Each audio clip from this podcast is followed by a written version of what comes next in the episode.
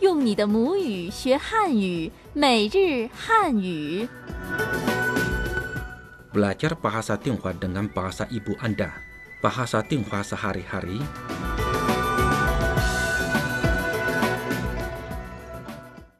Bahasa Tionghoa sehari-hari, pelajaran ke-19 di Pasar Buah-Buahan.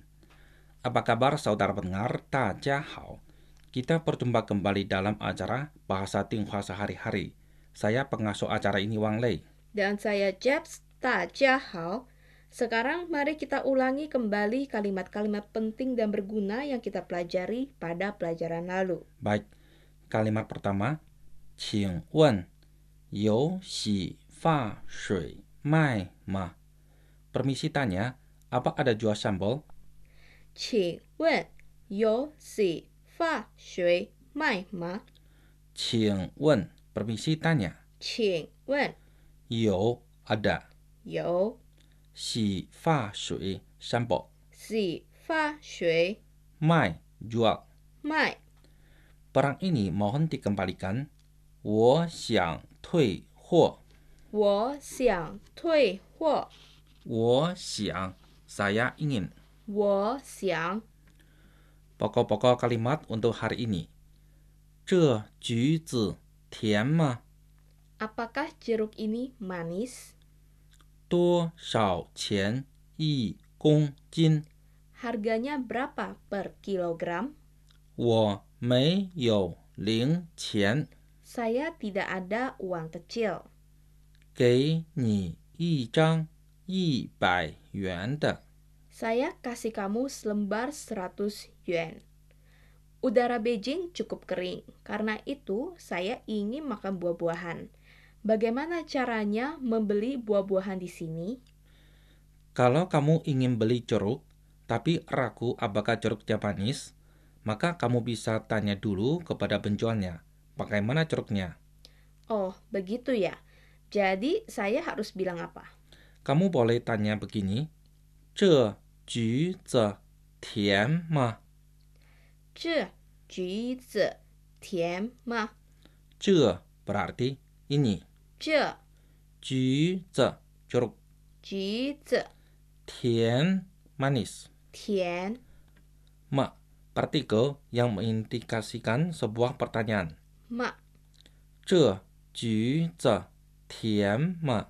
这橘子甜吗？ Baik, sekarang mari kita dengarkan dialog pertama. 这橘子甜吗？很甜， Baik, demikian dialog pertama. Sekarang mari kita ulangi kembali kalimat ini. Juze jeruk. 橘子 Baik, tian berarti manis. 甜。Setelah bertanya mutunya, saya ingin bertanya harganya. Bagaimana dalam bahasa Mandarin? kamu bisa bilang 多少钱一公斤 berapa harganya per kilo 多少钱一公斤？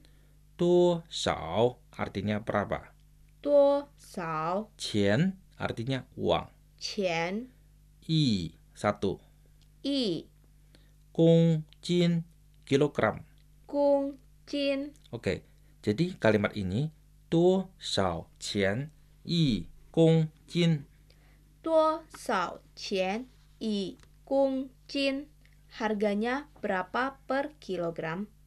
dialog kedua 多少钱一公斤？四元钱一公斤， baik sekarang ulangi 多少钱 harganya berapa 多少钱？一公斤 satu kilogram 一公斤多少钱一公斤 harganya berapa satu kilogram 多少钱？一公斤 di pasar Tiongkok masih terdapat suatu satuan berat yang khas yaitu kati atau cin satu cin sama dengan setengah kilogram Jin.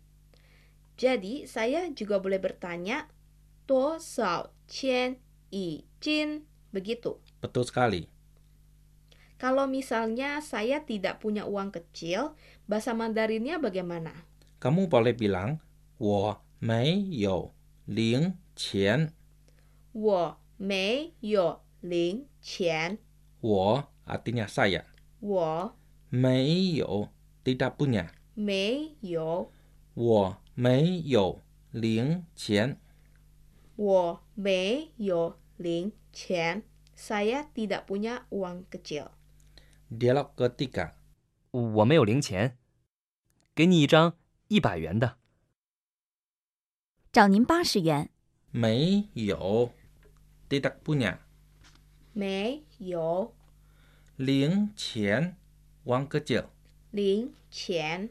我没有零钱。Saya tidak punya uang kecil. 我没有零钱。Saya kasih saja 100 yen. Dalam bahasa Mandarin, bagaimana kalimatnya?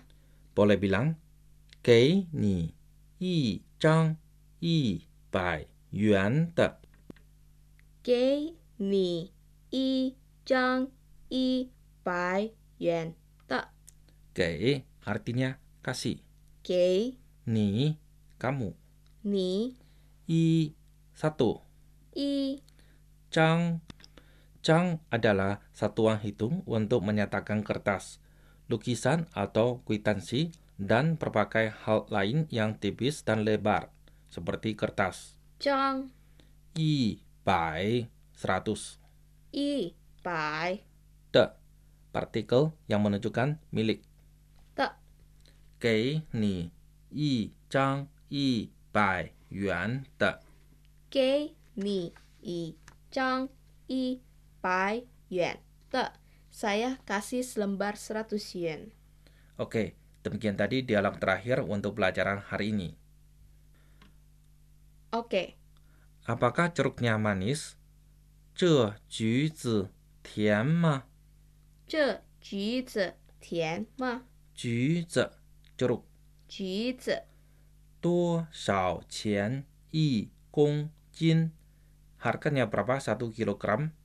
多少钱一公斤？多少钱？Harganya berapa? 多少钱一公斤 satu kilogram. 一公斤？我没有零钱，saya tidak punya uang kecil. 我没有零钱，saya tidak punya uang kecil。零钱 uang kecil. 零钱，给你一张一百元，saya kasih selembar seratus yuan。给你一张一百元的，一百 seratus。一百。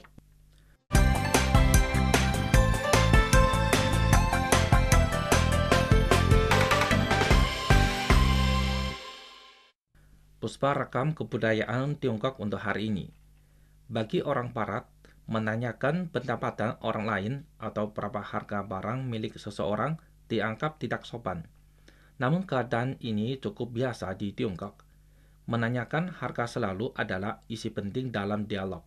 Misalnya, berapa harga arojimu? Berapa uang sewa apartemenmu satu bulan? Berapa harga abel ini? Bila Anda ditanya soal-soal tersebut, janganlah terlalu terkejut.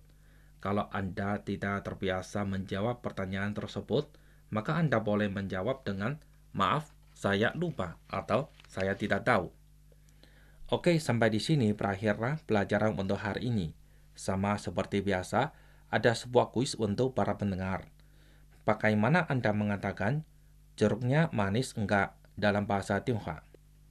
Kirimkan jawaban Anda ke alamat email kami indo@cri.com.cn. Saya ulangi indo@cri.com.cn. Untuk mendapatkan informasi lebih banyak, silakan mengunjungi situs web kami indonesian.cri.com.cn. Saya Wang Lei, sampai jumpa dalam kesempatan lain. Sampai jumpa.